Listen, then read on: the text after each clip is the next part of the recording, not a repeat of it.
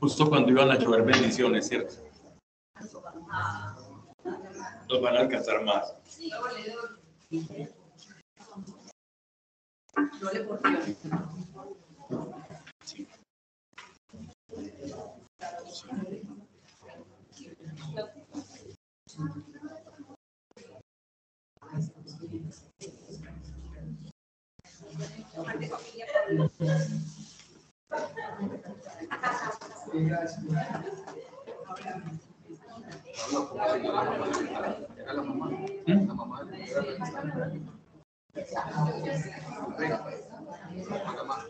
Sí, sí. sí. Mejorando mucho. Gracias por preguntarse. Buenas noches para todos. Vamos entonces a disponer el corazón para, para este espacio. Vamos a invitar a, a Dios. Qué bueno poder, poder no, no solo saber y coexistir con la idea de Dios, de, de un Dios vivo, sino participar de su presencia. No existe bálsamo más grande, deseable, ¿por qué no maravilloso?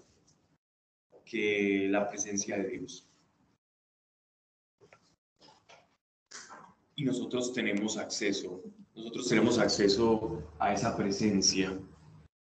Miren, en la presencia de Dios, pese a como muchos imaginan, no hay juicio. En la presencia de Dios no hay juicio. En la presencia de Dios no hay problemas.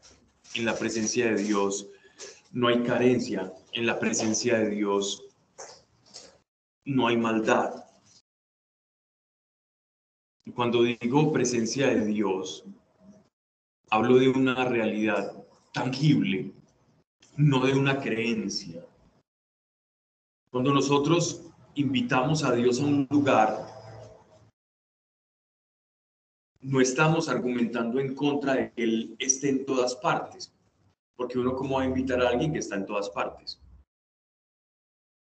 sino a que el velo que nos separa de poder experimentar su presencia sea arrebatado.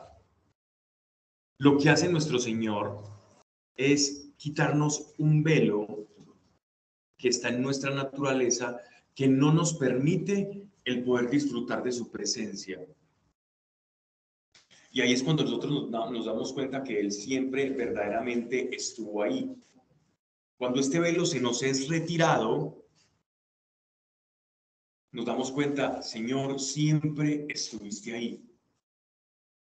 El problema era que no me daba cuenta, pero su presencia siempre está allí, siempre está latente, siempre.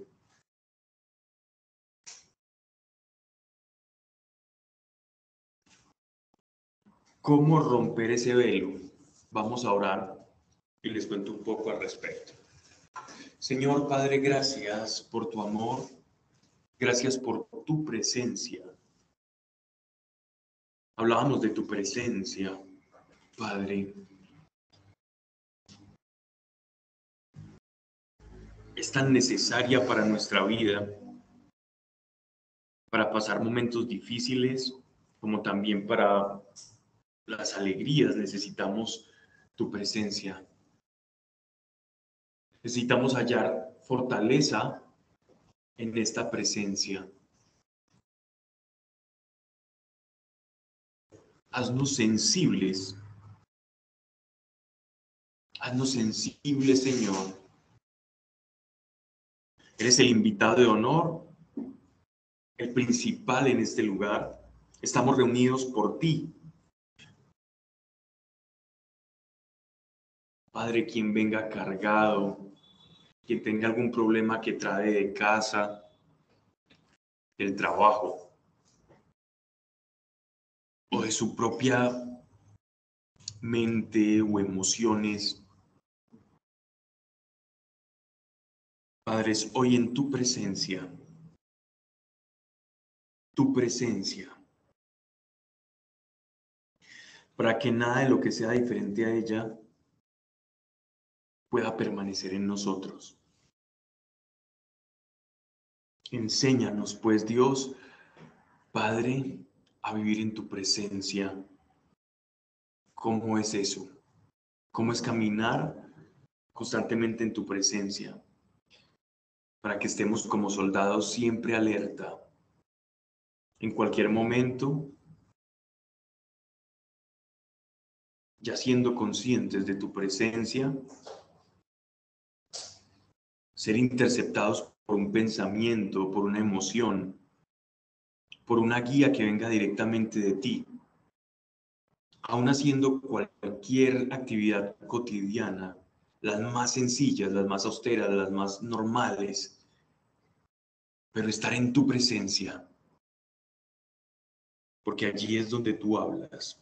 Cuando ese velo nos es corrido, arrebatado, Vemos cómo tú hablas en cualquier momento, no solo en los momentos de intimidad y oración, porque ya nuestra alma se sabe en tu presencia y podemos recibir tu instrucción. Y no hay momento inadecuado y, o inoportuno. Y ahí entendemos cuando el apóstol Pablo dice, a tiempo y a destiempo, porque estaba abierto a que en cualquier momento de su vida, haciendo cualquier cosa, tú podrías interrumpir su flujo natural de pensamientos y de acciones y decir, yo quiero hacer esto con esta persona, detén lo que estás haciendo y haz esto. Y eso es, es lo que nosotros anhelamos profundamente, Dios. Tener una apertura tal, poder ser un guante a la medida de tu mano para que tú hagas en nosotros y así maravillarnos cada día, porque la conexión del cielo nunca se ha perdido realmente. Gracias Dios. Gracias Padre, porque sabemos hoy que tenemos acceso. Si algo está perturbando el poder degustar o deleitarnos en esta presencia, Señor, que sea roto que se rompa. Y que el día de mañana, hablo mañana jueves, empezando el mes de diciembre, este velo sea menos grueso, este velo sea menos barrera para que podamos experimentar y demostrar de tu presencia. Porque ahí, ahí encontramos, Señor, solamente lo que el alma está buscando. Solamente, solamente está ahí, en tu presencia, Señor. Padre, que no se diga aquí cosa alguna que no esté de acuerdo a tu voluntad. Queremos simplemente servir, realizar y conocer cuál es tu ancha y profunda voluntad, Dios, no solamente para nuestra vida, sino con respecto, Dios, a todas las personas que nos rodean, sea familia, sea compañeros de trabajo, amigos, ¿por qué no? Padre, eres bienvenido y tu presencia sea en todo este recorrido que vamos a hacer hoy, Señor, por tu palabra. Amén y amén. Muy bien. Entonces, la, la presencia de Dios es como que se nos oculta por un velo. Antiguamente, el, ser humano, o cuando nosotros leemos en, Levítico o en el Éxodo sobre el tabernáculo, todos sabemos que era el tabernáculo, todos. El tabernáculo era la tienda, era una tienda donde, donde estaba el templo, el templo móvil que Moisés y el pueblo de Israel con los levitas iban transportando por toda la península sinaítica mientras Dios los iba alimentando y los iba guiando con el maná que caía del cielo y con las perdices o las codornices que, que iban a ser pues como el alimento de carne que el pueblo de Israel iba a tener, porque se habían cansado, como dice la escritura, se habían cansado de comer el maná del cielo. Al principio estaban felices, es muy rico, pero es como alimentarse de alfajores cinco días seguidos. Uno, el primer bocado uno dice, ¿qué es esto? Esto no existe. Y al tercero ya quieres comerte un salchichón Entonces, em, eso le ocurrió al pueblo de Israel y Dios los iba moviendo por toda la península sinaítica. Yo escucho muchas veces que dicen que el, que el pueblo de Israel se perdió en el desierto. Ellos no estaban perdidos. Ellos estaban dando vueltas en círculo mientras se cumplía una generación. Una generación que dura aproximadamente 40 años. ¿Ya? Entonces ellos estuvieron purgando una generación en el desierto para que la siguiente generación se acostumbrara a que lo que el Señor dice lo cumple, porque la primera generación no le creyó a Dios después de haber, hecho que ellos cruzasen el Mar Rojo. Abrió el Mar Rojo y aún a pesar de eso, cuando sintieron hambre, sintieron sed, desconfiaron, aún a pesar de los portentos que él ya había hecho para sacarlos de la esclavitud de los egipcios. Y es esta generación que incrédula la que ha de ser purgada, pero sus hijos que se acostumbraron a ser guiados por Dios con la columna de fuego, ¿ya? En las noches y la columna de humo en el día, Él los iba guiando, ya ellos sabían que Dios era el que mandaba la brada, que Dios era su pastor, mientras que la primera generación era dura de cerviz, dura de cuello, algunas veces han visto como esos, esos animales, esos caballos que los están, como se dice, arrendando, los están poniendo listos para poder, para poder maniobrar, poder moverlos, y a los caballos los ponen en, unas, en una especie de, de postes y le comienzan a darles vueltas. Y eso le llaman quebrarle la cabeza al caballo para que sea más dócil. Y al caballo le hacen duro para que aprenda a manejar el, el lazo. ¿no? Entonces Dios les llamaba pueblo duro de servicio, porque cuando les decía, vaya para allá, ellos no iban para allá, Dios les decía, les conviene irse para acá, y ellos no iban para allá. Pero la segunda generación ya estaba acostumbrada a confiar y a dejarse llevar por Dios, que sabía cuál era la buena aventura para ellos, que era lo que mejor les iba a parecer. Entonces esa generación fue purgada y los hijos de esa generación sí pudieron llegar a la tierra de la cual mana leche y miel, que es la tierra de Canaán, la tierra que conocemos como prometida. Entonces, en durante ese peregrinaje había un tabernáculo. Ese tabernáculo tenía el arca de la alianza en su lugar más sagrado y detrás del arca de la alianza estaban los panes de la proposición, que eran 12 panes que representaban las 12 tribus de Israel y el alimento perpetuo de Dios, también estaba una menorá, la menorá es el candelabro de siete aspas, candelabro de aceite, nosotros lo vimos hace poco acá. Y eh, había un velo, un velo bastante grueso, que separaba el lugar santo del lugar santísimo. Entiendas el lugar santísimo como donde estaba el arca de la alianza y el lugar santo donde estaban esos instrumentos como la menorá, como la, como la mesa con los panes de la proposición. ¿Ya? Y este, este tabernáculo lo que nos viene a figurar, porque no era porque sí estaba allí, representa el ser humano. Este tabernáculo representa el ser humano. ¿Cómo? Miren que el velo del tabernáculo simboliza la separación que nosotros tenemos con Dios. Pablo, pero, pero ¿cuál separación? Si yo siempre me he sentido unido a Dios, ¿sí? Mira lo siguiente.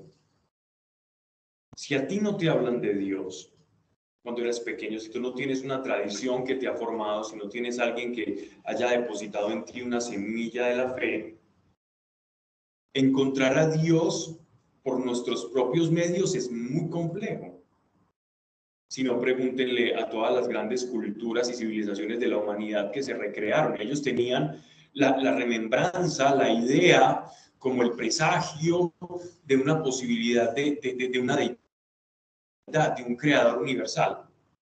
Pero el tener esa sensación de que existe un creador, a conocerlo es muy grande. Y precisamente el velo del tabernáculo representaba esa separación del ser humano con Dios. Era un símbolo de nosotros como seres humanos. Algunos incluso afirman que el tabernáculo representaba el espíritu, el alma y el cuerpo. ¿Ya? Pero no quiero adentrarme en eso, simplemente quiero utilizarlo como figura, este tabernáculo, de la separación que existe de nosotros con Dios. Y él dice que cuando muere y resucita, miren que cuando, cuando nuestro Señor está en la cruz, el velo se rasga. El velo del templo, narran los evangelios, que se parte en ese terremoto. Ese velo de separación se rasga. Y podríamos decir hoy que tenemos entrada libre a la presencia de Dios. Esto hablando de manera ideal. ¿A qué me refiero de manera ideal? Que está escrito que Jesús pagó para que ese velo que nos separa de la experiencia de la presencia de Dios se termine, se rompa, ya no haya esa barrera. El velo en realidad es una barrera, es un muro que separa. Si ese velo fue rasgado, ¿qué nos está impidiendo a nosotros como iglesia experimentar la presencia de Dios? Ese es el punto que quiero tocar. El ideal es que sí, que ya tenemos acceso. Nominalmente tenemos acceso. Ya fue, ya está, ya, ya todo consumado fue para que nosotros tuviéramos ese acceso. Ahora mi pregunta es, ¿en tu vida estás experimentando la presencia tangible de Dios? ¿O Dios es una idea confortable para ti. Saben, muchas veces nos conformamos con muy poco. Y nos han enseñado a que ser conformistas es ser humildes. Confórmate con lo que tienes. Jesús nunca dijo, confórmate con lo que tienes desde Génesis hasta Apocalipsis, no hay ningún pasaje que sugiera que debemos ser conformistas. Ninguno. Si lo encuentran, me dicen, Pablo, encontré uno que podría ser. Y lo estudiamos. Pero no he visto ninguno. Que es muy diferente. La gratitud es muy diferente al conformismo.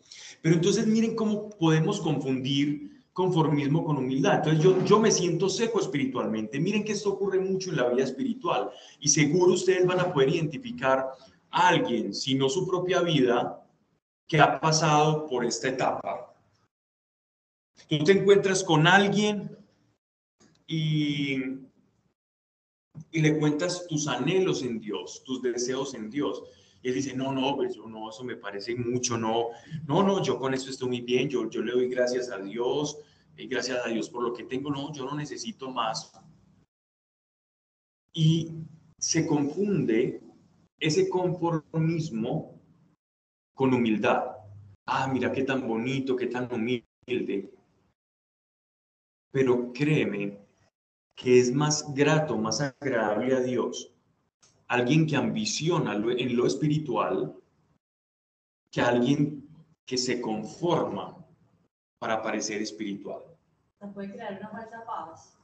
Claro. Pablo, ¿qué puede ambicionar un espiritual? Ambiciones espirituales, parecerme a Él. En Corintios Pablo dice una cosa maravillosa. Dice, yo quiero de cosas de la palabra, yo quiero eso. Eso es ambicionar y, está, y es maravilloso. Porque si tú ambicionas un bien espiritual, vas a tener que trabajar para conseguir ese bien espiritual. Bueno, Pablo, y no nos lo da por gracia, sí, pero el solo hecho, por gracia te lo da, porque tú no puedes trabajar por algo que solo puede venir de Dios, pero Dios va a formar tu carácter para podértelo dar.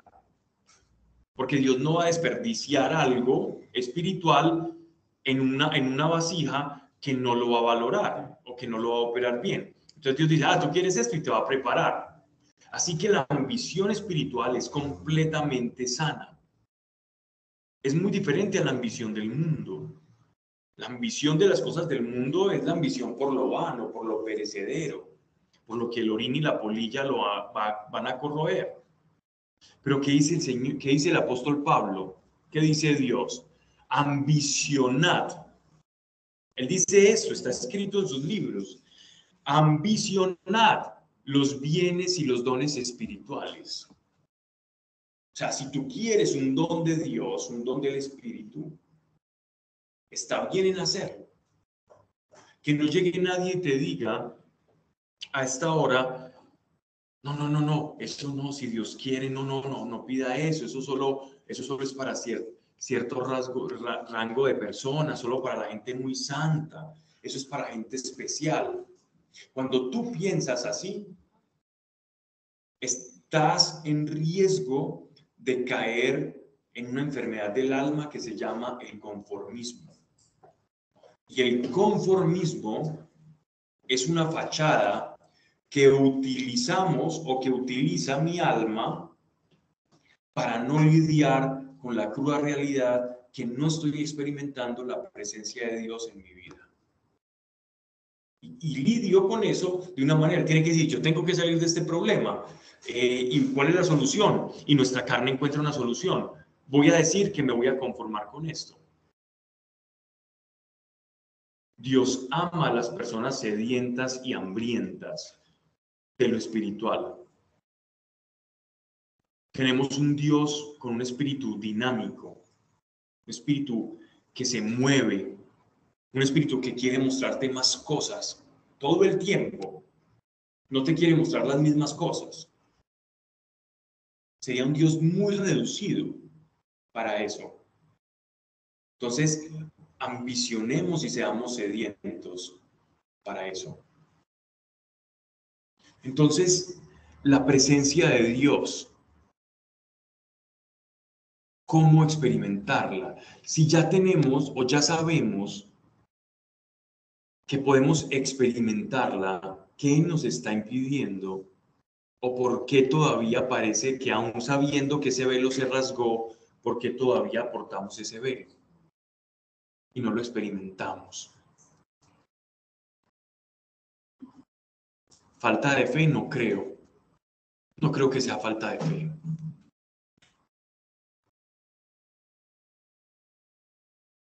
¿Qué creen que sea lo que nos impide experimentar la presencia de Dios tangible en nuestra vida? pues como olvidar la identidad. Muy claro, esa es una muy clara. Es como también no, no lidiar con Dios las cosas que sabemos que todavía tenemos en el alma, o sea, como entregamos ciertas cosas, pero no completamente el corazón. Está bien. Las mentiras. Pues, nosotros mismos que no nos rasgamos, pues como que no se ha el hombre Muy bien. Todavía seguimos. Eh, es como que nosotros ya estamos acá y todavía nos creemos. Es lo que dices tú, es un problema de identidad. Las mentiras todavía operan en mi mente. O sea, todavía caminamos con la mentira del hombre viejo.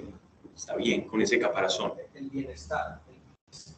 Estar en un estado de bienestar, sí, es que ya no necesitas a Dios. Mm a Dios lo estamos buscando constantemente cuando se nos presentan dificultades en nuestra vida. Cuando estamos en ese estado de confort, en el cual sentimos que tenemos, pues, a lo, a lo, mundo mm. resuelto, nos olvidamos de eso. También. Ese es muy peligroso. Ese, ese es supremamente peligroso. La distracción es supremamente peligrosa porque a la postre nos estamos haciendo mucho daño. Y, todo lo que parece confortable. El día de mañana se mueve el piso y nos damos cuenta que perdimos tiempo en ese estado de confort. ¿Qué pasa entonces con la presencia de Dios? ¿Algo más? ¿Qué nos impide ese? Miedo. También se siente miedo. El miedo también. Es un temor como que, ah, o sea, uno lo visualiza de una forma y como no se, no se materializa, uno siente miedo. O sea, hay una idealización y de pronto, como no ocurre de esa forma, entonces miedo eh, a, a la frustración. Sí. Muy bien, el temor. Todo lo anterior está bien. Como yo lo sabía, entonces por eso les pregunté. Miren, sí, ¿qué, qué nos puede servir para capturar la presencia de Dios? Tenemos que saber qué ocurre en la presencia de Dios. ¿Cómo es estar en la presencia de Dios? Yo te voy a hablar desde mi experiencia, no desde mi conocimiento. ¿Qué se siente o cuando más cerca he estado en la presencia de Dios? Real, viva y tangible. No simplemente en un estado estático de oración o de unción del Espíritu Santo que es maravilloso, cuando está literalmente frente a esa presencia. Y te voy a decir qué hay en esa presencia, qué se siente en esa presencia y qué conclusiones pude extraer de estar en esa presencia. Y de esa manera podemos romper el velo, saber con qué nos vamos a encontrar, saber qué no nos va a ocurrir, qué es lo que no nos va a ocurrir allí, porque puede ser algo a lo que tememos, y también cómo, cómo capturarla. Quiero que alguien me busque un pasaje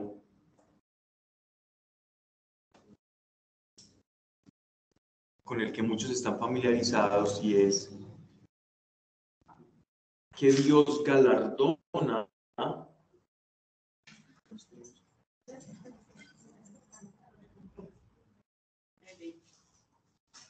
Léelo, por favor. Te doy el tiempo para que lo busques.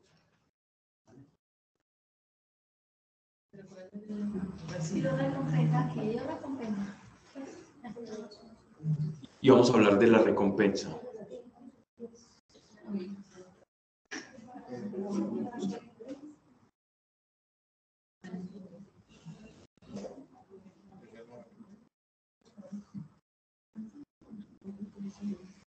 Él hemos predicado mucho. Hernán, entonces, ya lo tiene. Sí. Eh, Hebreos, Hebreos 11:6. Sí, señor. Cosa que sin la Escuchen esto. cosa que sin la fe es imposible, que es preciso que quien se acerque a Dios crea que, le, que existe y que es remunerador de los que le buscan. Listo. Este pasaje es imprescindible. Es imprescindible. Este, es, este, es el, este pasaje es el preámbulo a- al pasaje de la fe, ¿cierto? Que es Hebreos capítulo 11. Y de ahí se desprende todos los que son los héroes de la fe a lo largo de toda la historia. Bien, entonces, quiero que lo vuelvas a repetir muy despacio, porque este pasaje tiene que entrarnos completamente al corazón e inundarnos, porque es la clave bíblica, esta es la llave para acceder a la presencia de Dios. Sí, por favor. Una de estas sencillas. Ajá. De hecho, sin fe es imposible agradar a Dios. Todo el que desea acercarse a Dios debe creer que Él existe y que Él recompensa a los que lo buscan con sinceridad. Ok. Hay ambición. Ahí. En este pasaje hay ambición. ¿Qué ambiciona una recompensa? ¿Ya? Miren, miren que nos están dando una clave acá. ¿Qué se puede encontrar en la presencia de Dios? Y voy a dejar en paréntesis para, para hablar algo de este pasaje. Cuando pude experimentar la presencia tangible de Dios, lo primero que experimenté es un no juicio. En la presencia de Dios no hay juicio. ¿Qué quiere decir esto? Que Dios te conoce tal cual eres. Conoce lo que has hecho, lo que hicieron tus padres, cómo te engendraron. Y mientras te está hablando a ti, está viendo todas tus generaciones pasadas y las que vendrán. Cuando Dios nos habla a nosotros, nos habla a nosotros sabiendo cada decisión que vamos a tomar, cuántos hijos vamos a tener, qué vamos a desayunar, cuántas veces lo vamos a rechazar. Y aún a pesar de eso, Él es capaz de abstraerse de toda su capacidad omnisciente para atenderte en tu momento presente.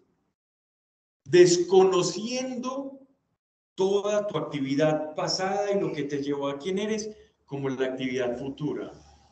Y en ese acto de Dios lo podemos resumir en un no juicio, porque está lidiando con tu presente. Si Dios tomase todo lo que fuiste, todo lo que fueron tus padres y todo lo que tú serás, para hablarte en el momento presente, Dios estaría haciendo un juicio según su capacidad. Dios simplemente cuando entras en su presencia es un amor incondicional, es incondicional a tu momento presente. Dios habla siempre al momento presente. Te habla a ti ahora, no hay juicio. Si tú tienes temor de la presencia de Dios por la culpa, por el juicio, no es no es preciso porque Dios en su presencia no va a juzgar. Dios en su presencia no va a juzgar. No hay juicio en la presencia de Dios.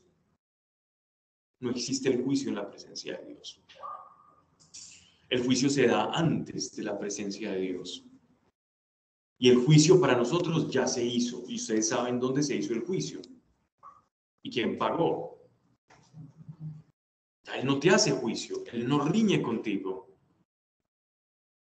En Génesis leemos un texto que dice, no contenderá o no reñirá mi espíritu antes del diluvio con el hombre y serán sus días hasta 100 años como máximo. No falta el aldeano por allá en Asia que viva 140 y salga ahí en YouTube o alguna cosa, que son excepciones o que dicen, ah, descubra la causa de por qué este pueblo vive tanto y después te ofrecen un producto por allá todo neonaturista.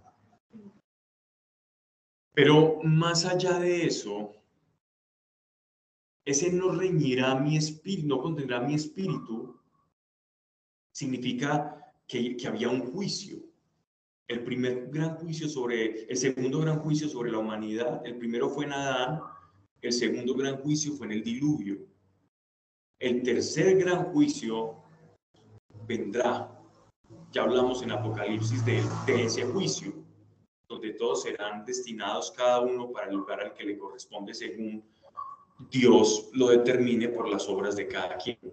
Bien, entonces ese no reñir tiene mucho que ver con el no juicio de Dios. Porque ahora cuando el velo se rasga, nosotros podemos ingresar y en nosotros no hay juicio. Y si no hay juicio, ¿qué significa? Que hay aceptación total de quien tú eres en la presencia de Dios.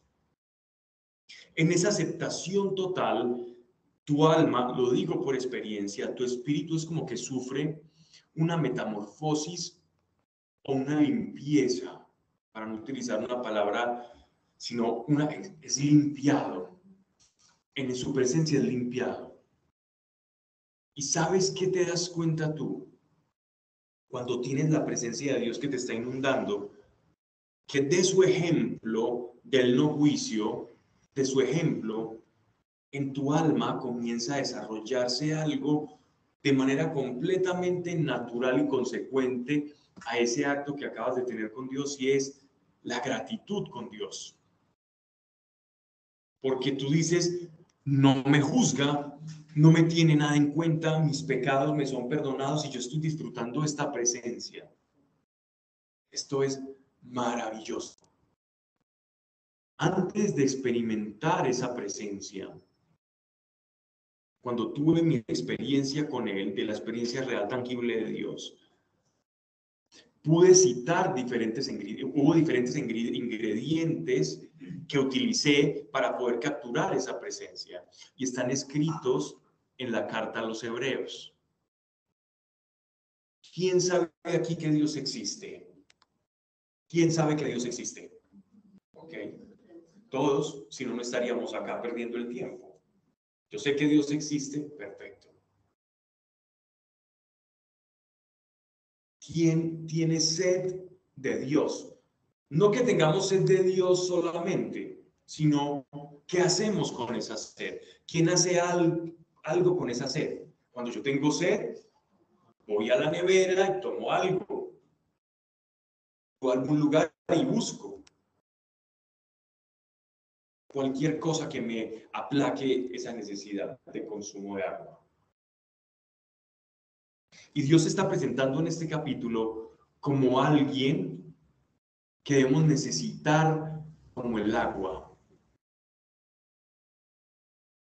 Y el galardón de Dios, eso que dice que Dios como que compensa o recompensa a aquellos que le buscan, no es la recompensa por la cual lo estamos buscando. Es decir, yo voy a buscar a Dios para que me solucione un problema. La recompensa no es la solución del problema. Y por lo general nosotros no experimentamos la presencia de Dios porque nuestra comunión con Dios por lo general está encaminada a la consecución de un fin o Dios es el instrumento que yo voy a utilizar para conseguir un fin. La paz, la respuesta a las preguntas, un problema laboral, problema sentimental, una crisis existencial, una depresión, una deuda. Este pasaje no aplica a ese tipo de relación con Dios. No aplica. Este pasaje aplica a quienes entienden cuál es el bien más preciado que puede tener un ser humano y es la presencia de Dios en su vida. Quien busca a Dios por Dios mismo, que su herramienta y su fin son la misma, que es Dios, ese es el que captura la promesa. Si tú entiendes esto, si entiendes este principio, que le buscas y lo tomas a él como la recompensa, viene el galardón. Y el galardón es que vas a ser uno de aquellos que pueden decir, Dios me tocó. Yo lo sentí, yo lo experimenté. Y eso te va a generar un problema muy grave en la vida. Que es como aquel que se vuelve adicto. Literalmente. Cuando tú has probado el don de Dios, te daña la vida por completo. Porque descubres que no hay nada en este mundo tan maravilloso como degustar la presencia tangible de Dios. Y todo lo comienzas a tener por poco. Entonces te hablan de logros, de viajes, te hablan de de, crecer profesionalmente y tú dices,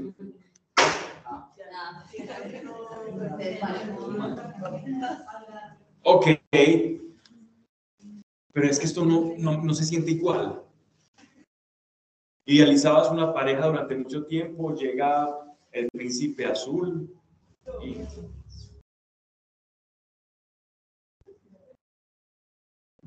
te das cuenta de que no era tan maravilloso. Miren, puedes compararlo con lo que quieras. Y siempre la vida, el mundo te va a quedar debiendo frente a la presencia de, frente la presencia de Dios, que no tiene rival ese competidor. y Dios lo sabe. Nosotros tenemos acceso a esa presencia. Nosotros tenemos derecho a experimentar la presencia de Dios real, operante en nuestra vida. Todos, todos tenemos ese derecho a experimentarla. El galardón es Él. ¿Cómo disfrutamos el hecho de que ese velo ya no exista? Lamentablemente antes, si había un velo real, antes había un velo, antes había una imposibilidad, antes llegaban los judíos y se ponían a orar y a orar y a orar y a orar, y la presencia de Dios no caía. Pasaban cosas, Dios tenía misericordia, pero ellos no tenían acceso a la presencia real y tangible de Dios. Ellos tenían que acercarse a Dios de otras formas. Ahora, como iglesia, nosotros somos los que creamos falsos velos y cortinas para no acceder a la presencia de Dios. Pero es porque todavía no hemos conocido el valor de su presencia. Y es tan maravilloso que te digo, cuando lo tocas daña vidas. Dios daña vidas. Todavía lo... Según lo que nos explicaste Ya no lo tienen, pero, pero caminan como si existiera. Pues porque tú decías que cuando ellos nos ven con esa confianza con Dios, dicen que somos irrespetuosos. Correcto. Entonces, ellos tienen como una barrera también ellos, ellos, ellos caminan como si todavía existiera ese velo porque no creen que Jesús lo quitó. Efectivamente, ellos caminan con ese velo. Entonces, punto número uno o clave número uno para romper los falsos velos porque no son reales. El real ya está roto, ya se rasgó. Ambiciona la presencia de Dios, ambiciónala. Sea ambicioso, así como ambicionas carros, así como ambicionas posesiones, qué sé yo lo que ambicionas, lo que ambicionamos todos los seres humanos. Ambiciona ser un poseedor de la presencia de Dios.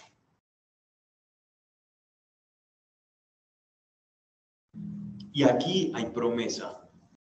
Él es galardonador de aquellos que le buscan. Y el galardón es Él. Él es el premio mayor. Él es.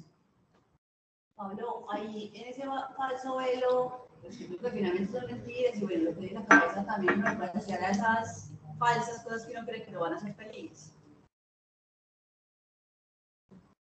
Pues, digámoslo así, que eso serían obstáculos también, ¿cierto? pero el velo es todo aquello que no me permite experimentar el regalo de su presencia. Toma, busca o encuentra todo aquello que no me permite o también con lo que yo me conformo. Pueden ser esos, ideas, esos falsos ideales que no me permiten alcanzar su presencia. Les digo, les digo lo siguiente.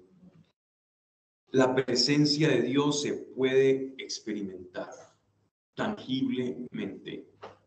Muchos, muchos la experimentan, no estoy hablando de algo nuevo. ¿Y quién quiere algo diferente a eso? ¿Quién cambia eso por algo? ¿Quién puede comprar? Mira, te pago eso para que me hagas experimentar la presencia de Dios. No, no existe. No es un bien traditable, no, no, no tiene. Solo puede experimentar aquel que lo busca solamente. Pero ¿cómo sabe? ¿Cómo sabe que? Que experimentó la presencia. Lo sabes porque lo sabes. Sí. Tú puedes haber experimentado la voz de Dios, Sí. la conversión, la sanidad, el amor, la santidad. ¿cómo se vive físicamente? ¿Cómo se Búscala. Búscala. Ah, Precisamente para eso, por eso lo estás escuchando. Ambiciónala. Porque tú puedes ser un creyente, tú puedes caminar, hablar como creyente, puedes hacer cosas, eres un hijo de Dios maravilloso y aún así te puedes estar perdiendo de su presencia. No significa que no, que no eres salvo, que lo estás haciendo mal, no. Significa que, que estás perdiendo un regalo maravilloso que puedes acceder a él.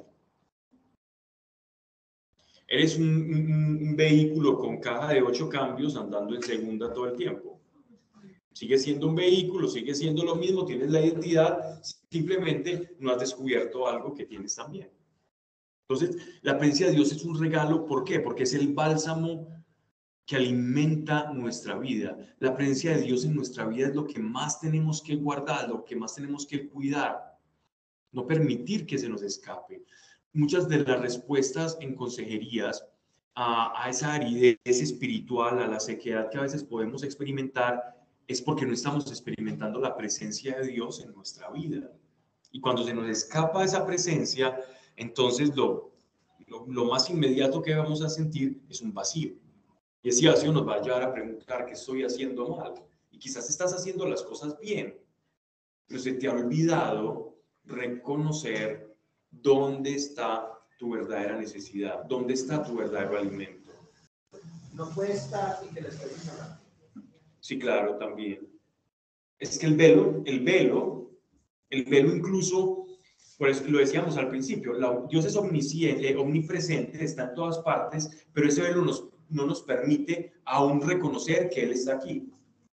Podemos estar, por ejemplo, eh, dos personas tres personas orando, por decirlo de alguna manera, reunidos, dos personas sienten la presencia de Dios, que es lo que quiere hacer, y otra persona está completamente perdida. No quiere decir, ojo, que la sensibilidad, que esto sea un tema como de sensibilidad. Ah, es que yo siento la presencia, no se trata de eso. La presencia va mucho más allá de la sensibilidad física o las manifestaciones físicas, que puede tener repercusiones físicas, sí, pero es algo que se siente acá, es algo interno es una conexión interna que, que se experimenta cuando ese velo es retirado. Y eso que se experimenta es la presencia manifiesta de Dios. Entonces, este es un bien al que todos tenemos acceso. Cuando el apóstol dice, esto lo dice el apóstol Pedro, que él ha configurado en su cuerpo, es decir, en la iglesia, una, generación de sacerdotes, profetas y reyes, está hablando de todo lo que se hacía en respecto a la vida del pueblo de Israel. Somos sacerdotes, ¿por qué? Porque tenemos el acceso que tenía el sumo sacerdote a la presencia de Dios, al Santo Santorum, y disfrutaba de esa presencia para que le revelara a la humanidad cosas. Entonces, el sumo sacerdote una vez al año entraba y tenía revelación. Tenía revelación. A veces cuentan que el sacerdote salía iluminado. Aarón, por ejemplo, que fue el primer sumo sacerdote. Moisés, cuando antes del tabernáculo, recuerden cuando él descendía del monte y él llegaba con el rostro iluminado, porque había pasado frente a la presencia tangible y manifiesta de Dios, que en hebreo se le llama el Shekinah es, esa, es como esa, esa presencia, ¿no? Y luego eh, somos, somos profetas porque podemos anunciar aquello que recibimos en la presencia de Dios. Todos y cada uno de los dones del Espíritu Santo tienen su origen en la presencia de Dios. Y allí es que se desata. Entonces muchas veces le pedimos a Dios, Dios, yo, quiero que me des un don de consejos, yo quiero que tú me des un don de profecía, yo quiero que me des un don de esto, y mis oraciones se vuelcan a pedir un don, pero no me he dado cuenta en realidad que los dones simplemente son la consecuencia natural de permanecer en su presencia. Y de lo que yo me impregne en su presencia, se va a manifestar, de tal manera que se cumple la palabra cuando Él dice, aquello que tú hagas en lo secreto, yo lo pondré de manifiesto en público. Esto nos está dando a entender que nosotros nos conectamos a su presencia y como consecuencia se va a desencadenar las cosas que son afines a su presencia y todos los bienes espirituales y matices del espíritu se, se nutren o surgen a partir de esa presencia de Dios en nosotros. Dos preguntas. Eh, más allá de la sensibilidad, de la unción, de la, pues y como esa manifestación que uno siente de Dios, esa, esa conexión es como cuando uno puede tener esa conversación de corazón a corazón con Dios, como que algo te sale de acá y vos sabes que, es Él. Esa es la primera pregunta. Y la segunda, si yo no, todavía no tengo la conciencia de cómo cuidar eh, esa conexión, esa presencia con Dios, yo lo puedo vender por eso. Bien. Aquí hay dos cosas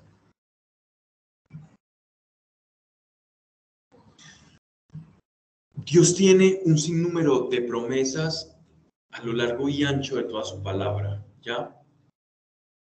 Quienes nos vemos perjudicados por no conocer la promesa y buscarla, somos precisamente nosotros. Dios la deja a nuestra disposición. Es como si Dios nos pusiese un buffet. Tome, usted quiere esto, usted le gusta esto, tome cada, lo que quiera invita a muchas personas al buffet y uno se queda simplemente tranquilos, conformes con haber sido invitados al buffet y estar ahí, en la estancia, en el, en el salón del, donde se está prestando el servicio de buffet. Se quedan ahí en la periferia. Y dicen, no, yo aquí estoy bien, están en un rinconcito, estoy bien, y de pronto llega un granúa, un tragaldabas y se, se, se dirige, se precipita a donde está el buffet servido y comienza a servirse de este plato, del otro, y el señor que lo invitó al buffet va a estar completamente halagado de aquel que recibió su invitación y que está participando plenamente de esa invitación. Lo estoy ofendiendo. El que, el que realmente se está perjudicando no es Dios, sino la persona que no está aprovechando de los bienes que se le están ofreciendo. Y eso es lo que nos, a, lo que nos incita la palabra de Dios cuando dice que ambicionemos, ambicionemos lo espiritual. Pero ese ambicionar lo espiritual no es, no es la ambición egótica, egoísta de, del que quiere cosas mundanas, porque en últimas la ambición espiritual siempre se va a desdoblar en el amor y en el servicio. Siempre. Así que el camino de la ambición espiritual es el camino de deshacernos de nosotros mismos. Es la aniquilación de tu propio yo. Y permearse de él. Ese, ese, es, ese es el único fin. O sea, es una ambición muy interesante, pero no deja de ser ambición. Es que ambición es el, el deseo. Es el deseo de, de, obtener algo que, que creo que no, que no tengo. O sea que el permitir que, que el estar en su presencia se aniquile, se aniquile mi vieja naturaleza, eso es cuidar esa relación, esa presencia. Es cuidar, es cuidar completamente esa presencia. De hecho, pero yo siento que estoy perdiendo esa presencia de Dios en mi vida o que no la estoy experimentando, porque la presencia siempre va a estar. Uno de sus atributos teológicos es la omnipresencia, o sea, la presencia de Dios quiere decir que está en todas partes. Pero el falso velo que no me permite experimentarlo, lo puedo romper, y ahí está la clave en la carta de los hebreos, buscar a Dios. Si yo siento que se me perdió, ¿qué hago? Lo busco. Lo busco como un niño perdido. Le perdió el papá y lo busco como un niño perdido, otra vez a recuperarlo. Pablo, ¿es, posible experimentarlo sin conocerlo. No todas las personas tenemos la suerte de conocer la Biblia. Otras personas que conocen la Torah, el judaísmo, etc. Una inmensidad de religiones. Que, su conexión con Dios seguramente está, está, está hecha con otro nombre y, otras costumbres conoces o, crees que pueda una persona de, de otra religión, esa presencia de Dios. Sí, sí, claro que sí. Eh, todos, de alguna manera, todos, por, por haber sido hechos a su imagen y semejanza, tenemos ciertas capacidades de experimentar su presencia o la manifestación de la presencia de Dios. Sin embargo, quienes Jesús rasga el velo, pero rasga el velo y sirve como puente, sirve como pontífice entre, entre nuestra naturaleza caída y la santidad de Dios. Entonces, quien no cruza el puente se va a quedar con la presencia cognoscible de Dios, pero limitada, no plena. Pero sí, claro, y la manifestación de la presencia de Dios sí. Y muchas personas, de, de, de hecho, voy a mencionarte uno que era, era un filósofo de los neoplatónicos que se, llama, se llamaba Plotino. Plotino, por ejemplo, él entraba como en ciertas meditaciones y este hombre, en medio de sus meditaciones, llegó a una conclusión. Y él lo escribe, él, él, escribe en uno de sus textos que él entró como en un gran éxtasis. Y experimentó algo maravilloso. Y él escribe, resulta que aquel que yo creía que era el uno inefable, sea, Dios, son tres. Son tres en uno. Plotino, o sea, estamos hablando de, uno, de un neoplatónico. Y este hombre comenzó a tener toda una experiencia con eso y a disertar sobre esa revelación. Pero aún así, pese a que pudo arañar algo de lo que nosotros para ahora, que nosotros ahora es fácil de comprender, Padre, Hijo, Espíritu Santo, eh, él pudo arañar eso. Podemos experimentar rasgos de la presencia de Dios, sí, pero nuestro acceso igual es muy limitado, es limitado. Puedo estar, yo que caminé en todas esas religiones, eh, pues yo meditaba y sentía alguna paz o, yo encontraba amor fraternal en los, en los taitas del Putumayo o en, o en los de la Hermandad Blanca o en los de la Gnosis. Se encontraba una hermandad, había amor. Siempre habían matices y reflejos de la presencia de Dios, sí. De hecho, yo se los decía alguna vez que lo escuché de un gran hombre de Dios, que en todo buscador de la verdad hay una acción implícita y escondida del Espíritu Santo. Siempre. Detrás de toda persona que esté buscando la verdad hay una acción implícita del Espíritu Santo. O sea, hay una participación de la presencia de Dios, pero no en plenitud. Y lo que nosotros estamos buscando es esa plenitud, esa plenitud del Espíritu. Pablo, pero es que yo te escucho y me imagino como, como una misión para ser pues como un nivel muy, muy pesado porque al final somos como humanos y a veces cuando llueve uno para uno es una tormenta. Entonces por ejemplo uno como humano que ahora le digas tu mamá tiene tres meses de vida o que vos acabas de enterar a tu esposo pues listo, el anhelo de conocerlo y experimentarlo ahí está, pero, sí. pero que eso no me desube ni que eso no me sacude que mi poco será él y que esas situaciones adversas uno las... Como que no qué, qué bonito ejemplo, qué muy bonito ejemplo. Miren esto, miren esto que nos está diciendo la que me parece supremamente agudo, bonito y genuino lo que me estás diciendo. Y les voy a hacer una pregunta para responderte. Perdona que te responda con una pregunta. ¿Creen ustedes que Jesús caminó siempre bajo la presencia de Dios?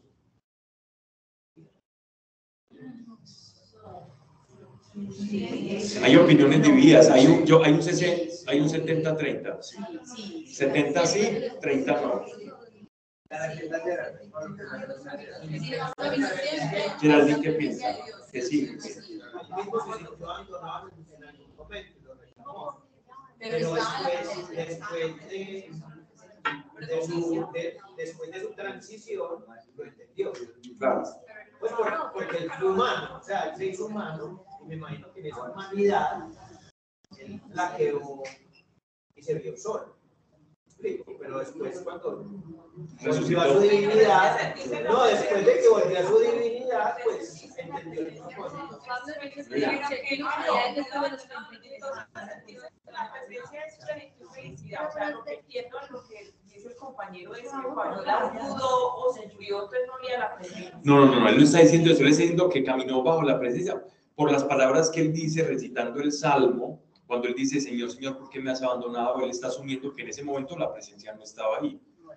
Miren, Pero si está, no está. No está. vamos, ya, no, no, ojo, no, no. Vamos, vamos, solo hice una pregunta, no se me vayan allá. Solo hice una pregunta. ¿Creen que nuestro Señor caminó bajo el amparo, bajo la conciencia permanente de la presencia de Dios en su vida? Bajo la presencia de Dios en su vida. La, la pregunta es simple. No, no nos tenemos que ir tan lejos. ¿Sí o no? Sí, la respuesta es definitivamente sí. Él siempre caminó bajo la presencia de Dios. ¿Y por qué lloró sangre? Eh, por- porque sudó sangre en Getsemaní. Se puede sufrir incluso experimentando la compañía y la presencia de Dios. Sí, pero no, no, no necesariamente. A ver, lo que estoy tratando de decir es que en nuestra humanidad la presencia de Dios la podemos traer a todas las esferas de nuestra vida. Tristeza, felicidad y dolor. ¿Qué va a pasar? Siempre la presencia de Dios en el momento de mi vida, en cualquiera, va a ser una diferencia. No, no nos va a impedir sentir lo malo. Porque mientras tengamos este cuerpo, no, pero sí va a traer consuelo. Va a traer consuelo. La esperanza. Pero entonces, es eso lo que buscamos. Quien camina por la presencia de Dios es consolado. Pero uno solo va a ser consolado pues cuando está afligido. ¿Quién va a ser consolado? El que está afligido. Muchas veces el propósito también lo entendemos es después o al tiempo cuando eh, hay una consecuencia, por ejemplo, alguien que pierde eh, un bebé. Cuando pierde ese bebé, pues no hay consuelo que pueda darle a la madre ese, ese sentimiento pero después tiene otro bebé que la hace inmensamente feliz. Y, y ese bebé tenía un propósito, pero si no hubiese muerto ese otro bebé, no hubiese nacido ese nuevo hijo. Correcto. Entonces, eso son, son obras que, o sea, son cosas o males que lo vemos como males, pero que en realidad tienen un propósito. Correcto. Yo no sé si alguien de ustedes se han visto, pero siempre les recomiendo que se vean, que se lo vean, que explica más o menos lo que tú preguntas, y es una película que se llama La Cabana. Que es cuando pues, una persona va Eso es. Eso es literalmente. Y, la diferencia lo hace la compañía con Dios. Es que Dios se pasea por tu vida, la presencia de Dios en tu vida. Dios estuvo con Jesús en Getsemaní. Dios estuvo con Jesús en Getsemaní. Y aún Jesús experimentó hematohidrosis, sudó sangre.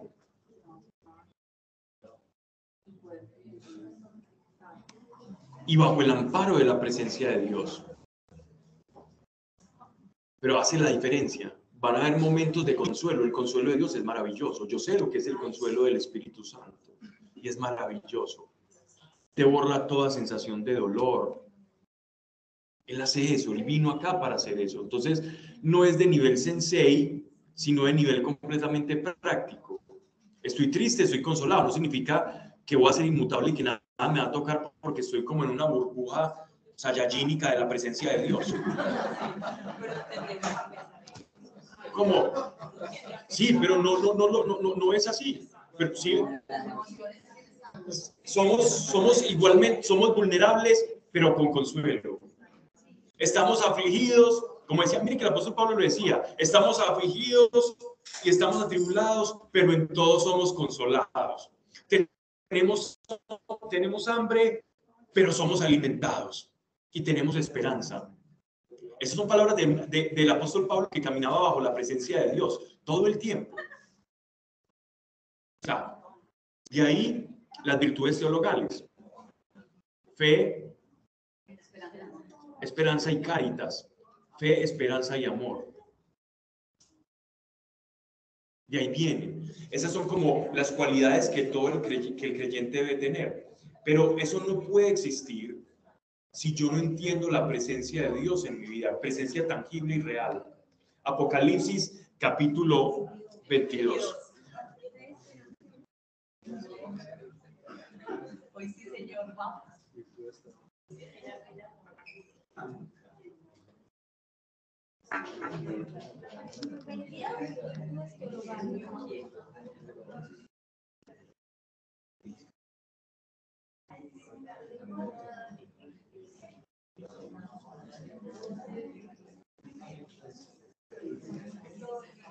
Anteriormente, los mensajes o los evangelios, que eran los aquellos rollos que portaban las, las, noticias, tenían un sello. El sello era el origen de aquel que enviaba el mensaje. Entonces, los reyes, los procuradores, los gobernadores, los, los mercaderes prestantes tenían un sello que representaba su corporación mercantil o una casta sacerdotal o la casa real, ¿ya? O el honor que tenía cada persona o la profesión.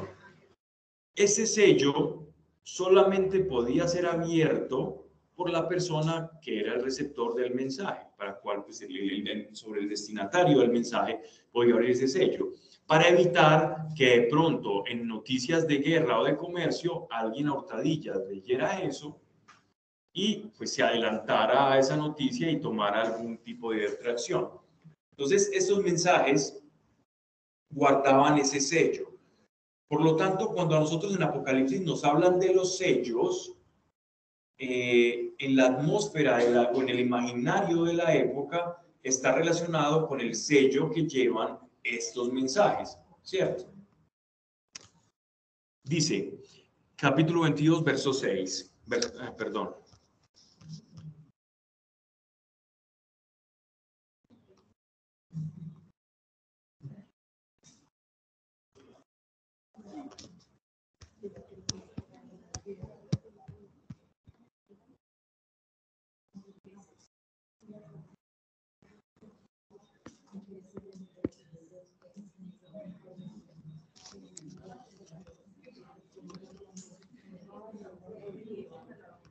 Y me dijo, leen ustedes en sus textos, y me dijo, estas son las palabras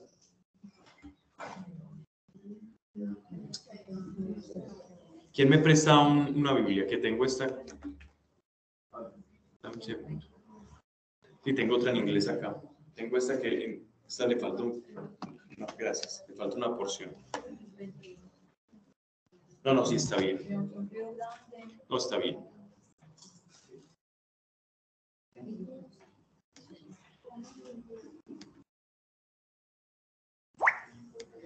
Y me dijo, estas son las palabras fieles y verdaderas. Y el Señor, Dios de los espíritus de los profetas, envió su ángel para mostrar a sus siervos las cosas que están para suceder pronto. Palabras fieles y verdaderas significa o es un certificado de origen, como los certificados de origen de exportación. Significan que esta profecía proviene de Jesús, que es aquel que es llamado fiel y verdadero. Por lo tanto, estas palabras son o tienen la carga de aquel que las pronuncia, que es el Señor Jesucristo, fiel y verdadero. Entonces dice, estas son las palabras fieles y verdaderas y el Señor, Dios de los espíritus de los profetas, envió su ángel para mostrar a sus siervos las cosas que están para suceder pronto. He aquí que vengo presto.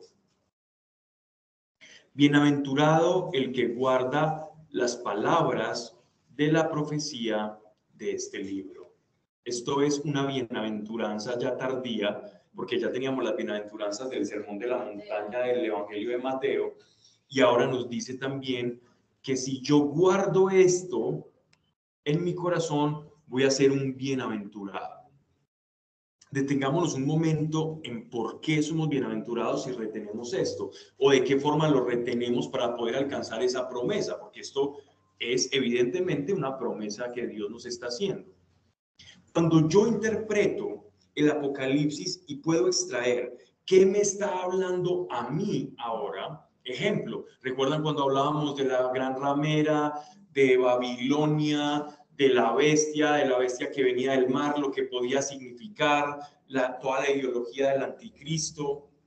Cuando yo entiendo esa profecía, cuando yo veo que el problema que Dios me está hablando, sobre todo en los últimos tiempos, es un problema de identidad, que nos van a vender una falsa identidad a toda la humanidad y que gran parte va a perecer en esa falsa identidad y que solo muy pocos van a perseverar en la identidad de Cristo, es ahí donde yo voy a ser bienaventurado por la profecía, porque voy a entender y esto va a ser para mí una herramienta útil para identificar qué va en contravía de mi identidad como cristiano.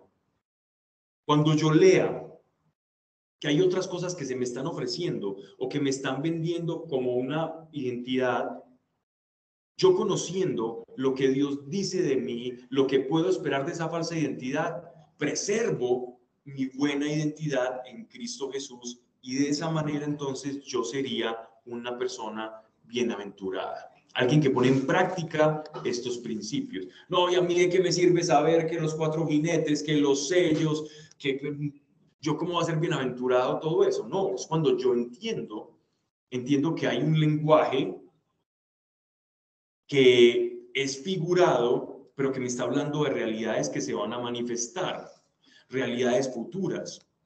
Me está hablando el primero los mensajes a las iglesias, a las siete iglesias. Entiendo ese mensaje. Primero me dice, miren cómo yo observo a la iglesia, miren cuáles son las enfermedades que atacan a mi, a mi cuerpo, a mi cuerpo místico, es decir, a la iglesia. La enfermedad de olvidar el primer amor, eh, hablábamos de otra enfermedad que es la soberbia espiritual, hablábamos de otra enfermedad que es el conformismo y otra peor que todas las anteriores, por si no lo recuerdan que lo decíamos en las primeras charlas. La tibieza. Es que uno puede hacer un examen de uno fácilmente leyendo las iglesias, pues de cómo está. Claro. La tibieza como un cáncer del espíritu. La tibieza es terrible porque estás como, dice Erico que estás como muerto en vida, él decía, son como muertos en vida. Miren qué curioso. Entonces, que no tenemos cómo retener esto en el corazón, claro que sí, que es un libro para practicar, así como la, como la carta de, de los romanos que está en práctica para la vida cristiana, o la carta de los Corin, a los Corintios, eh, la de Pedro, Efesios, que son todas las riquezas que tenemos nosotros en su gracia. Tesalonicenses, todo, todo es maravilloso, pero Apocalipsis es un libro para practicarlo igual.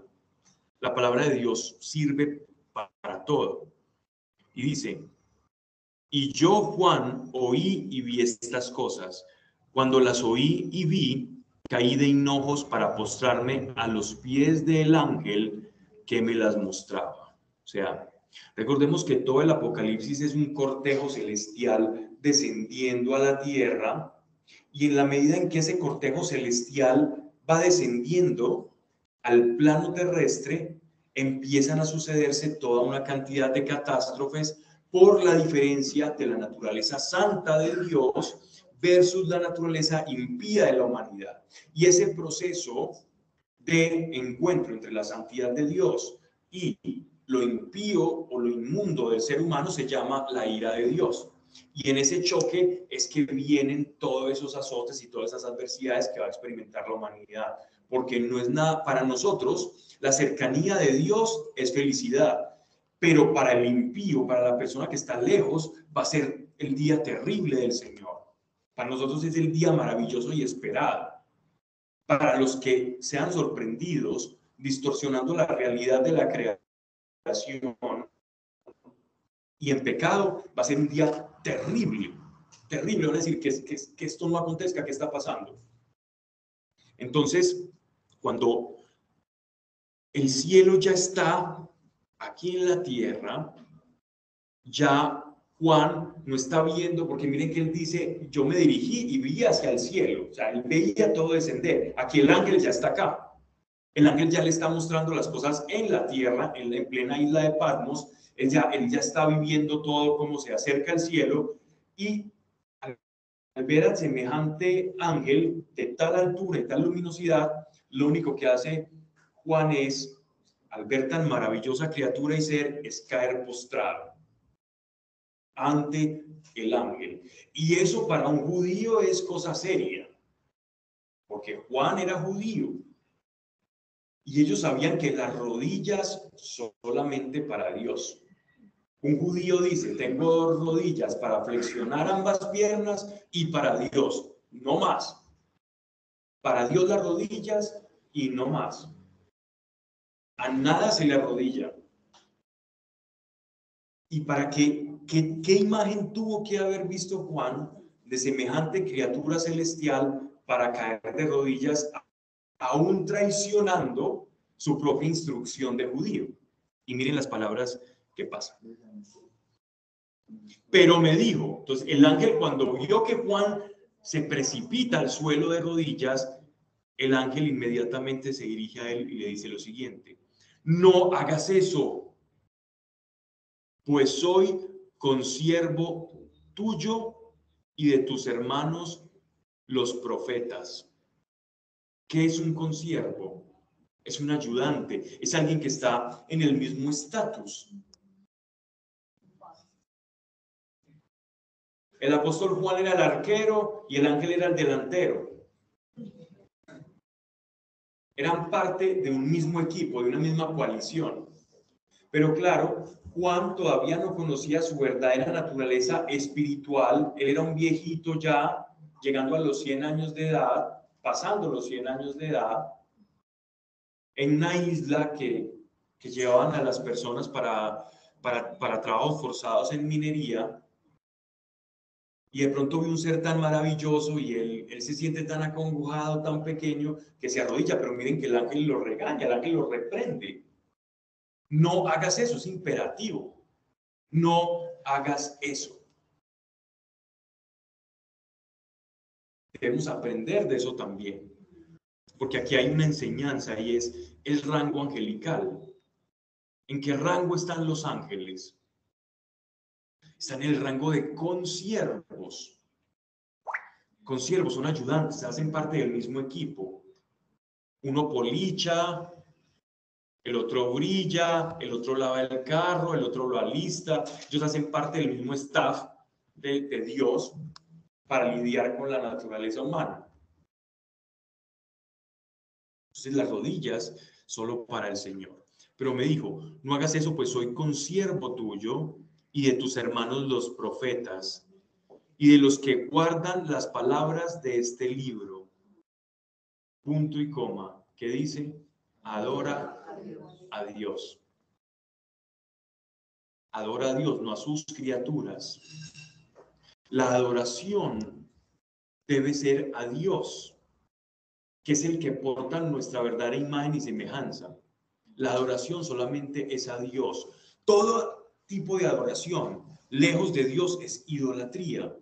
Bajo ninguna circunstancia se puede adorar ningún otro ser, por maravilloso que sea, aún como este ángel maravilloso que no es, nunca experimentó lo que fue el pecado y que se veía luminoso. Y esto es claro.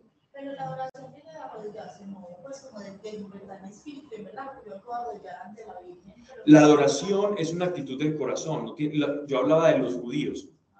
La oración es una actitud del corazón que tengo en mi corazón por encima. No tiene que ver con las rodillas. Por las rodillas, de hecho, los grandes reformadores o los o en la época, en la misma, en la misma iglesia medieval, los, los obispos y los papas, había un rey y ellos hacían su genuflexión real por, por, por actos decorativos, pues, por actos de, de cumplir con un protocolo. Entonces utilizar intermediarios como santos, como la Virgen, es, es idolatría. Es, es diferente. De hecho, cuando, alguien, cuando una, un hermano en la fe intercede por ti, es un intermediario. Entonces, mira, porque hay muchas personas que se escandalizan con, con la intercesión, digámoslo así, de la iglesia triunfante, ¿no? Entonces dicen, pero ¿cómo? ¿Qué es intercesión? Pero, y, entonces tú, ¿por qué le pides a otra persona que ore por ti para un dolor de cabeza? Es lo mismo. ¿Ya? Entonces, es, es un intercesor. Antes peor, porque ese sí está... A uno peor que tú, uno le dice, venga hermano, ore por mí. Pero por ejemplo, es decir, pero entonces va en cada persona cómo lo haga. O sea, si yo oro pidiendo intercesión, estoy, estoy pidiendo intercesión. Pero ya si oro, si le oro por ejemplo a San Agustín, no sé, Gravísimo. ya, o sea, eso ya ha sido doctrina. Correcto. Gravísimo. Y, la, y nunca se puede adorar. De hecho, de hecho, dentro del catecismo católico se habla de la veneración, no de la adoración. Y hace, se hace la salvedad. ¿Qué es venerar? Traduzco para que no, para que no confundan. Venerar es la imitación de las virtudes. Adorar es entregarle alma, cuerpo y corazón y devoción.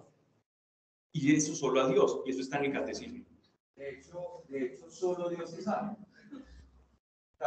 incluso, incluso la liturgia se dice, porque solo tú eres santo, solo tu Señor.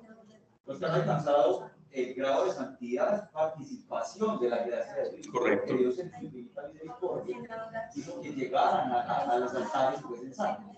Pero sigue siendo Dios, es decir, Dios alma, da un de santidad a Santa Faustina, a San Charles, a que llegaron ya, el único santo. Correcto. Esa es la explicación. De hecho, nosotros somos santos en participación de la naturaleza divina por medio del Espíritu Santo en nosotros. Es una participación, somos injertados al santo.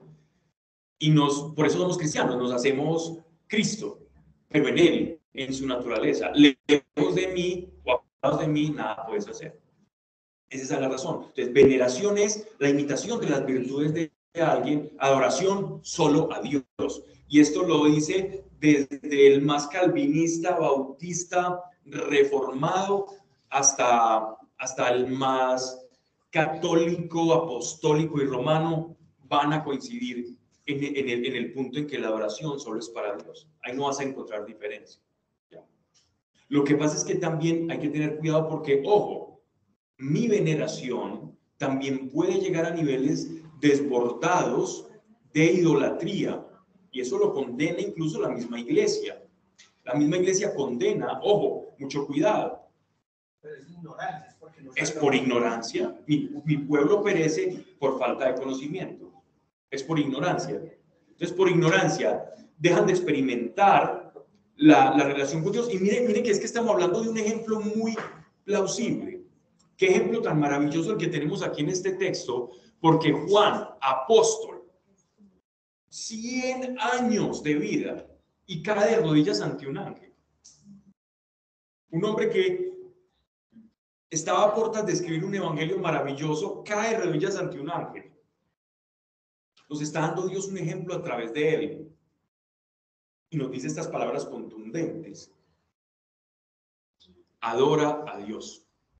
Lejos está. Entonces, no, ya entendamos, ah, yo tengo un intercesor, eso se llama veneración, veneración, imitación de la virtud de alguien. Usted puede imitar las virtudes del que quiera, siempre y cuando las tenga. Imítelas, eso es venerar. Ok. Verso 10. Y me, y me dijo, no selles los discursos de la profecía de este libro. No selles. Miren pues, ¿se acuerdan lo que hablaba del sello? Porque el tiempo está cercano. El que es injusto continúe aún en sus injusticias. El torpe prosiga en sus torpezas. El justo practique aún la justicia y el santo santifíquese más. He aquí que vengo pronto y conmigo mi recompensa para dar a cada uno según sus obras. Yo soy el alfa y el omega, el primero y el último, el principio y el fin. Bienaventurados los que lavan sus túnicas para tener derecho al árbol de la vida y a entrar por las puertas que dan acceso a la ciudad. Las túnicas, miren que hablan de túnicas limpias, túnicas que son lavadas. Las túnicas representan nuestra naturaleza. Nuestra naturaleza es completamente blanqueada, es lavada, para poder tener acceso a ese lugar, a esa invitación que Él nos hace. Y el árbol de la vida es la inmortalidad, es la vida eterna. Y entrar por las puertas que dan acceso a la ciudad, o sea, a las habitaciones que Él nos tiene preparadas, que es el cielo. Fuera perros, hechiceros, fornicarios, homicidas, idólatras y todos los que aman y practican la mentira. Entonces, la hechicería es abominación, hechicería es buscar acceder a cierto contexto espiritual por medio de artes ocultas o oscuras. Fornicarios, eh, habla, en este caso está hablando de, la fornicación sexual. Homicidas, sabemos claramente qué es el homicidio. Y idólatras.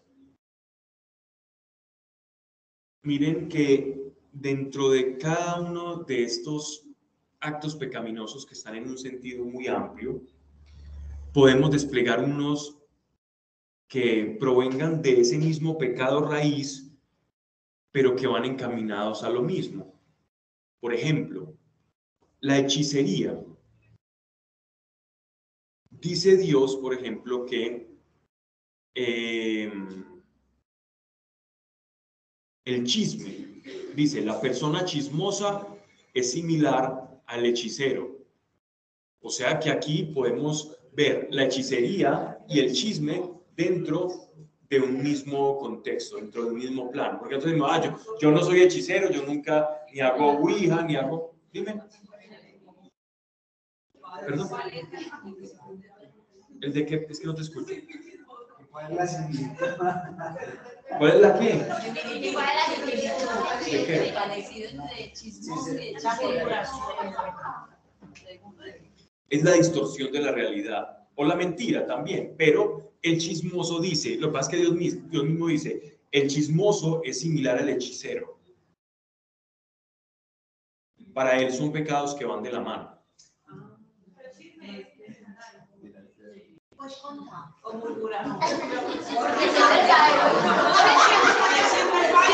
Veo que nos estamos empezando a preocupar de la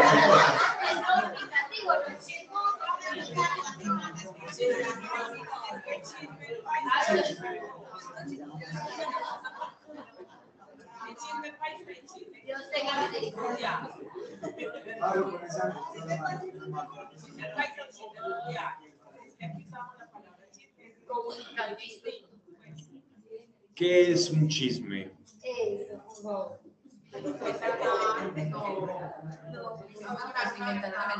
Es la distorsión.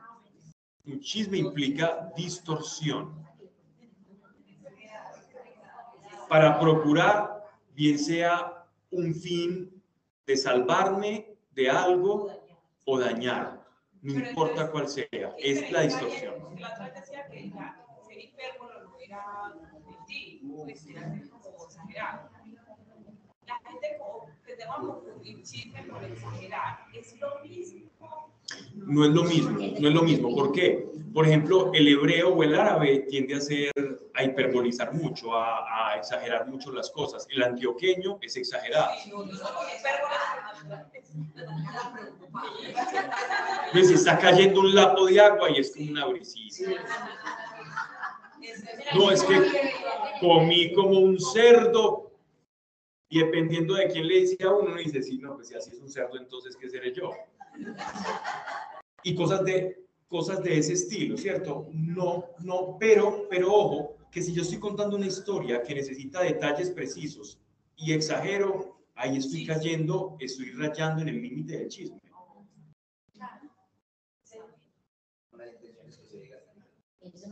Hay que ser muy bien. Hay que preciso, hay que ser preciso con el lenguaje, hay que intentar ser preciso, que eso agrada al Señor. Fornicarios La fornicación. La fornicación tiene dos, dos, dos polos. Tiene la polaridad espiritual y la polar- polaridad carnal. Fornicación es todo acto sexual fuera del matrimonio. Así, así de simple. Todo acto sexual fuera del matrimonio, todo acercamiento sexual fuera del matrimonio. Eso es una fornicación. Y la fornicación espiritual, que es peor, es eh, tener falsos dioses. Y digo, es peor, porque nos escandaliza más la otra, pero esta es más escandalosa en el mundo espiritual. El dios dinero, el dios realización personal, el dios empresa, el dios pareja, el dios mi hijo, mi hija. Fácil caer. Es que la idolatría es muy fácil caer. Sí. Ay, sí. Hago una circunstancia, la vuelvo mi Dios, la vuelvo mi meta. Y, de- y deja de ser mi meta Dios. Pero miren lo bonito de esto, que cuando tu meta es Dios, eso Él te lo da por añadidura. Lo que tú consideras que es tu meta, Él te lo añade al paquete.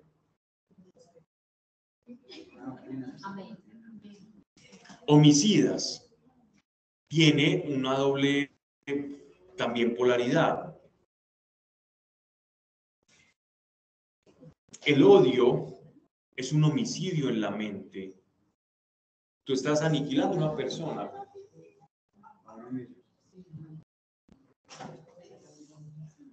Los deseos suicidas entran acá.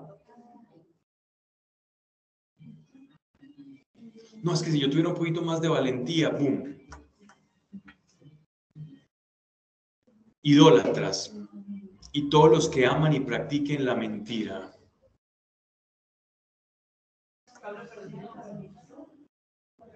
Si uno se arrepintió, eso ya no existe. Si uno se arrepintió, ya. Sí. Entendamos que estamos en un proceso de santificación. Todos en mayor o menor medida tenemos algo de todos.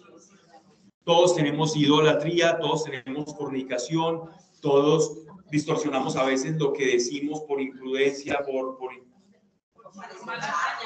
Cuando yo hablo de alguien a sus espaldas, si no es para efectos de verdad de una comprensión, de algo pedagógico, solo por hablar, estoy cayendo en la parte menor, pero no por eso deja, deja de ser pecado el chisme, por ejemplo. Entonces, tiene que ser pedagógico. Tiene que ser para producir un- un- algún fin, un fin, un propósito. Sí, mira, es que te voy a comentar algo de esta persona para ver si me ayudas a ver cómo le decimos, o yo escuché tal cosa, tal cosa que me dijo, cómo lo tomo, ayudo. Eso tiene un fin práctico, un fin que va a producir algo bueno. Pero no, mira esta con las que salió y contar algo que de pronto está en el fuego interno de esa persona y que, y que si ella se entera que tú lo contaste, no se va a sentir bien. Ahí ya estoy haciendo algo malo en el corazón. Pero si es para ayudar, si es para comprender, si quiero alguna claridad en alguien que le esté contando, no se configura eso. Sí, porque entonces uno estaría, normalmente uno cuando habla con alguien, entra en una conversación, habla de los demás y el papá y cómo está la mamá y cómo está el hermanito y qué pasó y este ya consiguió trabajo y este cómo le fue. Es normal, eso no, eso no es chisme, eso no es murmuración. ¿ya? Para que entendamos, que si no, no podríamos vivir en, no podríamos tener una conversación normal y coherente. Pero sí podemos hacer lo siguiente. Cuando estemos en medio de una conversación y tú sepas, esto no le gustaría escucharlo a esa persona, esto no está produciendo algo, cortémoslo. No va a producir una claridad, no está iluminando nada, pues no hablemos, cambiemos, cambia de tema. No tienes que decir, no hablen de eso, ni indignarte y rasgarte, la- rasgas- rasgarte las vestiduras. ¿Por qué? Porque te van a coger pereza a todos. Todos van a decir, ah, este tan tedioso, tan fastidioso. Simplemente tú dejas de hablar, cambias el tema como si no te importara la cosa y de esa manera ellos viendo ese ejemplo van a decir, pues sí, y, y se van yendo. Y va a ser algo tan sencillo y no te van a coger pereza. Porque también están los sepulcros blanqueados que entonces dicen, mira, tú estás siendo chismoso, mira, y empiezan a señalar y ese es peor que el chismoso. Ese es más tedioso, sí. Quedarse callado o cambiar el tema si puedes participar y cambiarlo. Pero en amor, siempre en amor. Y entender que la concepción y el crecimiento que tú tienes de Dios no debe ser exigible y demandable de los demás. Acuérdense, este es el, este es el principio de la prudencia cristiana. El gran principio de la prudencia cristiana es que todo aquello que tú has adquirido en la presencia de Dios y en tu formación por el Espíritu Santo no es ni debe, bajo ninguna circunstancia, ser exigible de ninguna otra persona. Porque de lo contrario, estás cayendo en algo que se llama el escándalo. Y es peor una persona escandalosa que una persona que comprende eso. Y el apóstol Pablo lo dice en Romanos. ¿Usted cree que esto, esto? Quédese calladito y hágalo. Y los otros verán su ejemplo y dirán, yo lo quiero hacer. Pero no escandalice. No espere de los demás su superioridad moral. Y es más, si usted cree que la tiene, ojo, dude que la tenga. Porque eso nos pasa cuando muchas veces empezamos a caminar con Dios y estamos muy apasionados. Dios mío, eso es como que nos sale. Nosotros normalmente tenemos pues nuestros 10 deditos y nos salen como otros 30. Y empezamos, nos volvemos como una especie de termostato, un detector de actos pecaminosos, inmorales, impúdicos, y a indignarnos con cualquier cosa. Y a indignarnos con cualquier cosa. Eso es, eso es torpeza y es parte de nuestro aprendizaje. Ya después caminaremos con más libertad, y yo creo que si alguien tenía derecho a escandalizarse era Jesús. ¿Y cuándo lo vieron escandalizado?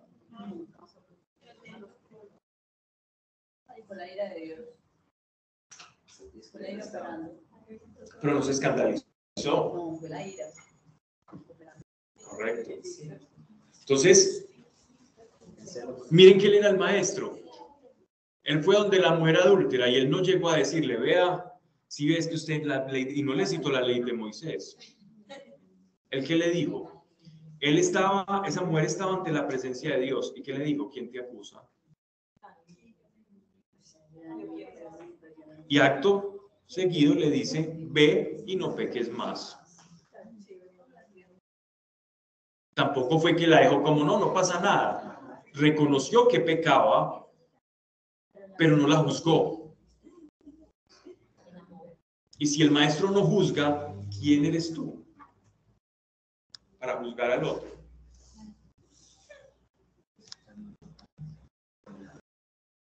Solamente un santo puede juzgar. Solo hay uno santo. O sea que ninguno de nosotros después. Verso 17. Y el espíritu y la esposa dicen, ven. Estos son los desposorios más gloriosos y maravillosos por los que toda la creación y sobre todo nosotros como iglesia estamos esperando, esperando. Y es unirnos en una definitiva unidad con Dios. Y el espíritu y la esposa dicen, ven. ¿Por qué el espíritu junto con la iglesia dicen, ven? Dilo duro. Porque está con nosotros. Porque el Espíritu está con la iglesia. Porque el Espíritu fue dejado a la iglesia para que el Espíritu trabajando en ella se la entregue a Jesucristo, glorificando la obra de Cristo en la iglesia, entregarla a Cristo con las vestiduras blancas. Y el Espíritu y la esposa dicen, ven. Y el que escucha diga, ven. Yo digo, ven.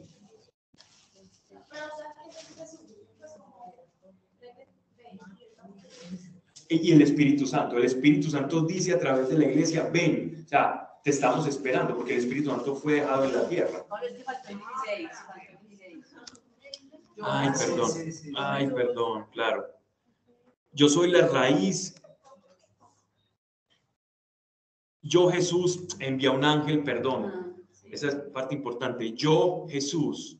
Miren que está hablando en primera persona envié a un ángel para testificaros estas cosas sobre las iglesias. Jesús fue el que mandó al ángel hablarle a Juan a que le dijera lo que había en su corazón respecto de la iglesia y las enfermedades que atacaban a la iglesia, la plaga que ataca a la iglesia. Yo Jesús envía un ángel para testificaros estas cosas sobre las iglesias.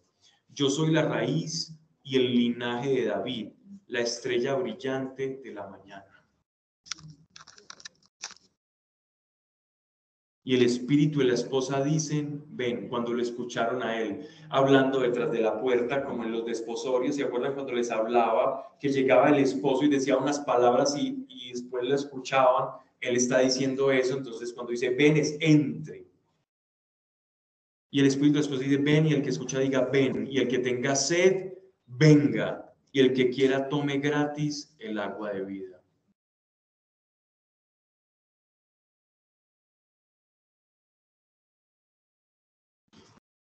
La palabra que se utiliza para este ven pronto, la han seguramente leído por ahí mucho, es Maranata.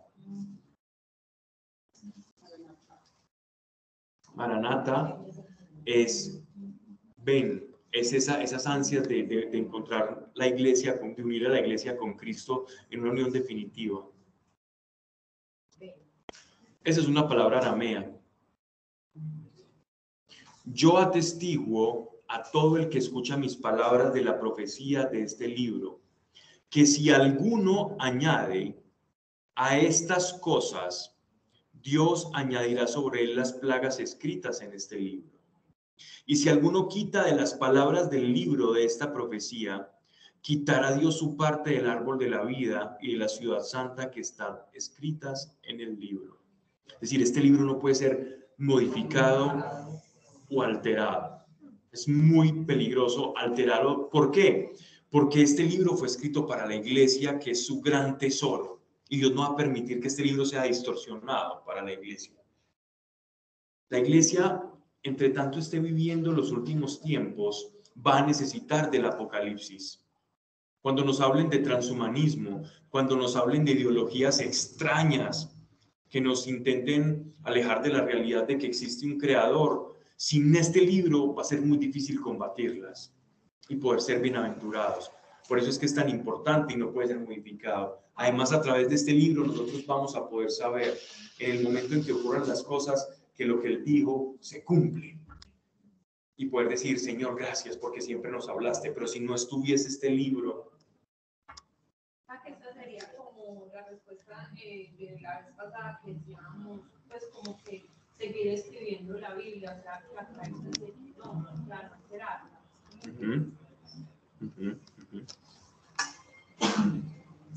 Verso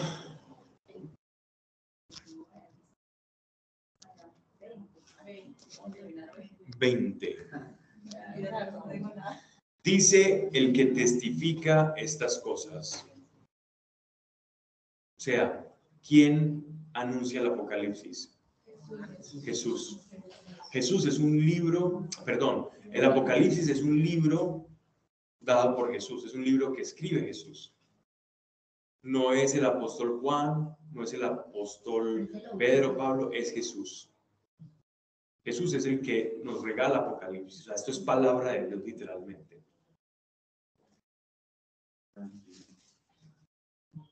Dice el que testifica estas cosas. Sí, vengo pronto, así sea. Responde entonces, esta respuesta que es litúrgica es una respuesta de la iglesia. Ven Señor Jesús, de la iglesia que anhela ese encuentro completo. Porque la plenitud, si tú ambicionas la plenitud en esta tierra no la vas a tener. Vas a tener la copa muy llena, pero la plenitud no. El apóstol Pablo nos dice que en este mundo vemos como sombras, pero que cuando llegue el día en que nos unamos a Él, lo conoceremos tal cual Él nos conoció, en una unidad perfecta. Y ahí sí va a venir la plenitud completa. Entonces es la iglesia la que dice, amén, ven Señor Jesús. Verso 21. La gracia del Señor Jesús sea con todos, y esto es palabras ya del apóstol Juan para terminar, y un Amén. Miren, cuando leamos esta palabra, la gracia del Señor Jesús sea con todos, no la tomemos a la ligera. Cuando este libro se escribió, se escribió para las siete iglesias, siete número universal, número de, de un ciclo o un círculo completo. Cuando el apóstol Juan escribió, la gracia del Señor Jesús sea con todos, no, no lo escribió a los destinatarios inmediatos, a, la primera generación de creyentes que contó con este texto. La escribió como la gracia que está dando un apóstol para todo aquel que concienzudamente haya participado de esta revelación, la haya escudriñado, la haya meditado, haya pensado cómo se relaciona esto con su vida. O sea, la está escribiendo para nosotros. Si hemos hecho el ejercicio en algo que hayamos leído de Apocalipsis, cerremos los ojos un momento y vamos, voy a leerlo y vas a recibir esto que el apóstol nos quiere entregar, porque fue para la iglesia universal. No sin antes decir qué es la gracia. La gracia es la manifestación de la bondad gratuita de Dios para todas las áreas de tu vida. Cuando digo todas es todas. Y Él nos quiere enviar gracia de Dios. Cuando lo lea, aíslate del contexto de quien habla, aíslate del contexto de que estamos aquí en una casa en Castropol o que nos estás escuchando y estás sentado en tu casa o los que nos van a escuchar después, aíslate de todo eso. Porque si esto es la verdad, si la palabra de Dios es verdad, entonces has seguido el Apocalipsis o si apenas nos estás escuchando o llevas poco tiempo, no importa, porque te ha salpicado la palabra de Dios. Vas a recibir gracia. Te voy a dar unos segundos para que abras tu corazón y te aísles de todo y recibas esto directamente del apóstol Juan porque fue para la iglesia universal. Y la gracia del Señor Jesucristo sea con todos nosotros y como iglesia nosotros decimos amén. Gracias Señor por cada persona, por la gracia que estás derramando sobre todos nosotros, porque como era antes es ahora. Gracias Dios por esto que nos das. Bendito seas en todo, Señor. Y que esta semana, a partir que salgamos de acá, una gracia nos envuelva, porque es la expresión de tus deseos, Señor. Bendecirnos. Amén. Muy bien, terminamos Apocalipsis y posiblemente nos vamos con un libro sapiencial, vamos a, leer algún salmo, proverbio, intercalarlo y vamos sacando enseñanza de allí.